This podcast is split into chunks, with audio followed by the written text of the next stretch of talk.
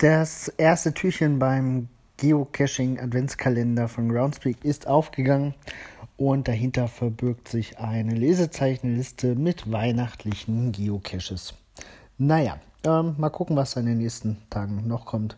24 Lesezeichenlisten wären vielleicht etwas langweilig. Ich vermute, es wird noch Rabattcodes geben für ähm, Einkäufe im Geocaching-Shop und ähnliches mehr. Vielleicht ja auch ein Souvenir hier und da. Bin gespannt, was da noch kommt. Ja, dann wurden die Wirrungen um unser Mega-Event ähm, rezipiert vor, im Blog von D-Buddy. Vielen Dank an der Stelle und schöne Grüße.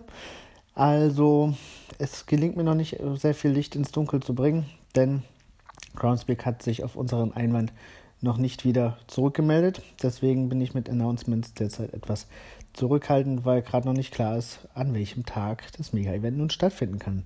Mein Wunsch wäre nun der 13.09.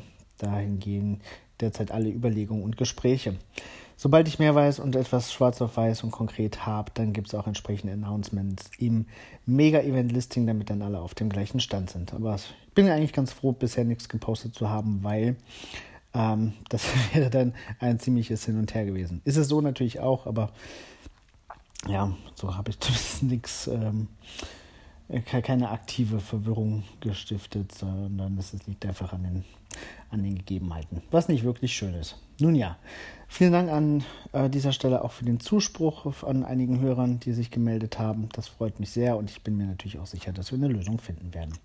Ich wünsche euch einen schönen ersten Advent, schöne Weihnachtszeit. Wir hören uns morgen wieder. Bis bald im Wald.